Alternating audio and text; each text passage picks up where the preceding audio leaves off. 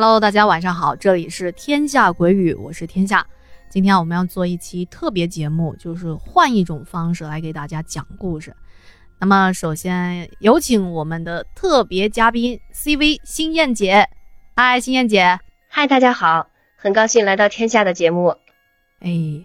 哎，燕姐，燕姐就是现在在今天录制的时候，还是有一些感冒，所以有一点鼻音，但是这一点点就不影响燕姐如此美妙的声音。好的，今天我们燕姐要给大家就是带来一个什么样的故事呢？嗯，我今天要分享的，就是发生在我现居住的一个那个老宅子里的事，就是在这个宅子里发生了很多奇怪的事。嗯嗯，所以说给想给大家分享一下。嗯，好。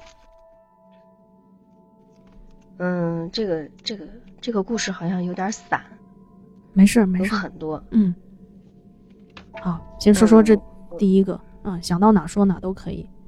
嗯，在山西这边有一个那个，他们大多数住的是那种窑洞。嗯，住过窑洞的人朋友都应该知道，这个房间与房间之间是一个墙，大概都有一米到一米半之间的厚度的。这个门是有一个门洞的。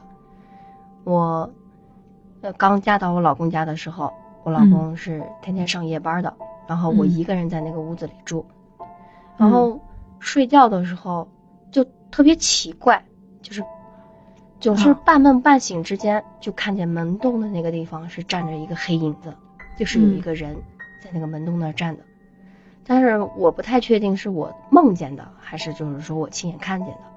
这个就是很迷糊迷糊，先开始我并不当回事儿，因为我觉得是做梦吧，可能是，嗯，可能做梦也没当回事儿，但是后来发现，就是经常看见这个黑影子，就不是一回，就是也不是连续的，就是可能我老公不上夜班的时候他就没有出现过，但是如果他不在的时候，就我一个人，就偶尔会出现这个事儿，大概出现了个七八回，哎，这我就当回事儿了。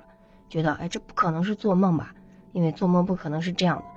后来我就把这事儿，因为是半梦半醒之间，也不太确定到底是迷糊的看真看见了，还是说就是说迷迷怎么说呢？就是哎，那话怎么说的来？迷迷糊糊之间，也不知道是要真看到了，还是我梦到的。啊，然后嗯，也不是很害怕，就把这件事儿就就跟我们家那个我公公他们说了。嗯，因为我公公是从小在这个院子里长大的，嗯。啊，他就当时跟我说，嗯，他小的时候也经常在这个院子里头，就是看见黑影子，黑常看会看到这些东西，对，说经常会看见这些黑影子，但是并没有说对他们家人造成那个实际性的伤害，所以就没当回事儿。只不过后来他成年年纪大了，然后就再就没看见过，然后我去了，没想到我就看见了。然后这是第一个，嗯，然后后来一直就在这个宅子里住的，然后后来我就怀孕了嘛，嗯，当时我记得应该是七八个月上的大的时候，那会儿是孕期，嗯，睡觉非常非常轻，因为在窑洞里那会儿生了一个那个蜂窝蜂窝煤的那个炉子，嗯。嗯。嗯，那会儿我记得有一天晚上也是在睡觉的时候。嗯，就是突然睡的睡得特别奇怪，嗯嗯，就就是说，嗯，你在睡觉的时候就忽然感觉那个屋子里忽然特别亮，就是那种亮光就把你刺的眼睛就给醒来了，然后我一醒来，醒来的时候就整个屋子里就红彤彤的，嗯，平常是不是这样的？就是从来没有这样的过，然后我就冲着那个方向，嗯。这个这个故事没 没想好，没有没有没有没有，嗯，他是这个，就是说那天就是自己感觉就是很就是没有说像这个平常时间就忽然间特别亮房间里，嗯，亮的你很奇怪，然后就把你给亮醒了，然后我再一扭头就看那个生的炉子那个地方，整个那个墙上就就是炉子烧红了以后，它映出来一个骷髅头。就是那种火光，火光映的一个骷髅头的样子，就在那个墙上，大概有一米半径，有一米圆的那种圆骷髅头，有眼，有鼻子，有嘴，嘴还是就是咱们那种牙齿状，我都不知道是怎么映出来是这样的。当时我看了一下，我就愣住了，但是但是我没吼，因为是我看了一下时间，大概是那个什么几点，两三点之之间的左右。啊。然后给我吓，但是心里还是很害怕，总觉得可能是一直给自己打气的，就是说，哎，这是炉子的问题，不是什么东西，只是说正巧估计应了那么一个头颅的样子，吓得我赶快就把灯开开，然后赶快去把那个火上就压了一个蜂窝煤。就是意思不让它再那个什么，然后就没有了。本来感觉这也就是个平常事儿，可能就是眼花或者什么，但是第二天，嗯，睡了一觉起来以后，我的脖子就不能动了。就是昨天我看他的那个地方，其实我是慢慢的扭过头去看的，并不是说一下扭过头那样看。啊，我的脖子不能动。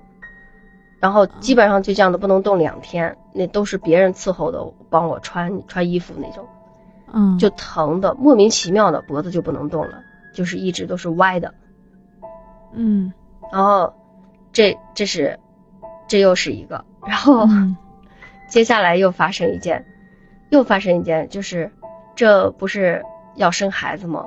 就是马上就要在我临生的时候，我老公的那个姥姥就给去世了。嗯嗯，就很赶得巧，在我临盆那几天，快要临盆，他他他去世了。他在山西这边有一个民俗，就是他这个人老了以后，就放在院子里头，要放十天多，你知道吗？而且没有人守十天多，有没有人？哦，对，有有人守灵，就是这样的，没人没人守灵，没人守灵，就是就在那放着。对，就搭了一个灵棚，然后放在院子里头，把棺材架在那个院子里头，然后放一盏长明灯，然后就没有人守灵。然后这十来天，这个棺材就在院子里放的。然后碰巧我这个窗户，嗯，就是我睡我睡的这屋跟这个窗跟这个棺材可以说是平行的，就是隔的一个差不多，就隔了一个窗户，就是说走十步，那个棺材就在我的窗户下面，就是这么样的。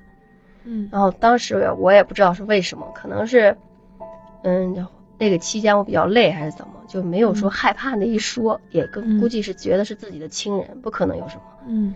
嗯，等到就是他们讲究那边请请风水先生看的嘛，要在十一天放十一天放满十一天后去打发这个人，到第十天的那天晚上，就是家里的亲戚差不多来的都多了。然后我小姑子，我记得陪着我睡到我那屋，嗯，然后到晚上的时候，他们还有一个民俗，就是，嗯，人死去的那个屋子必须有一个人在守夜，他们是守屋子不守棺材，你知道吗？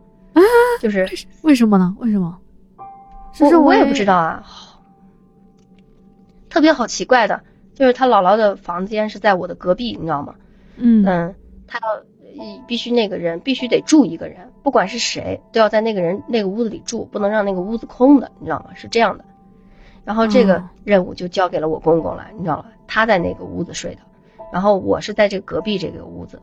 嗯，等到我记得大概是半夜，因为我我爱晚睡，基本上十二点之前我是不会睡觉的。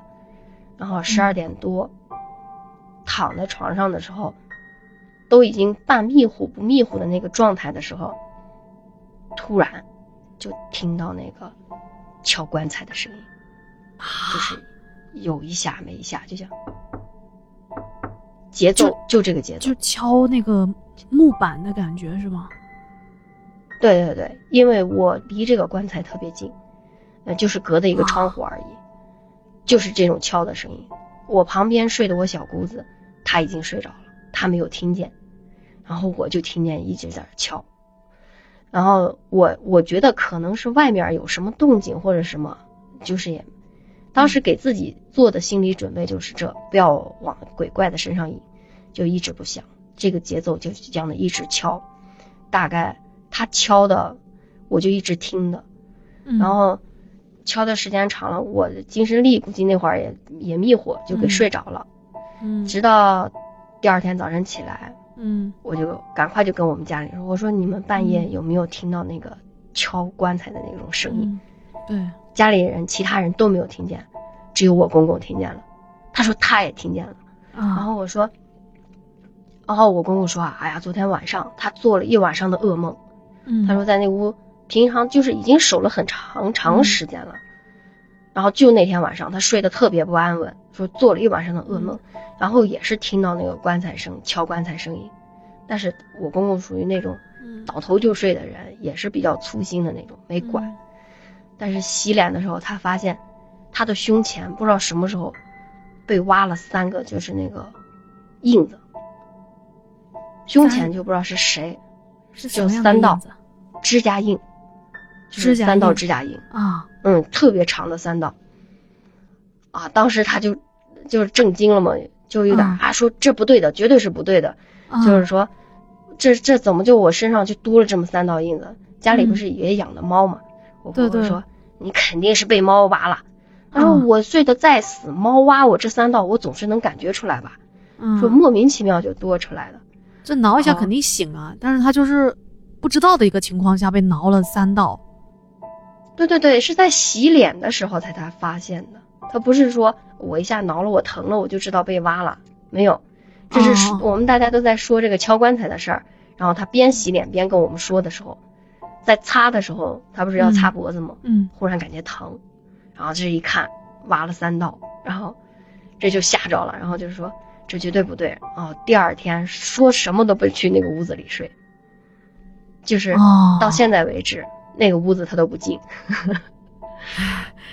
这有可能是就觉得这莫名其妙。那那看起来是像是猫的爪子吗？还是趋势于其他的？不不，并不像猫的爪子，它那个间距是很，我看了间距是很宽的。猫爪子间距没有那么宽。对，就反而可能我们会猜到是别的东西。对，但是，嗯，但是你说你遇到这个事情，并不是说，哎呀，我就他没有实质、没有实际性的伤害的时候，你就觉得当成一种谈资去说了，就可能就不在乎了。嗯，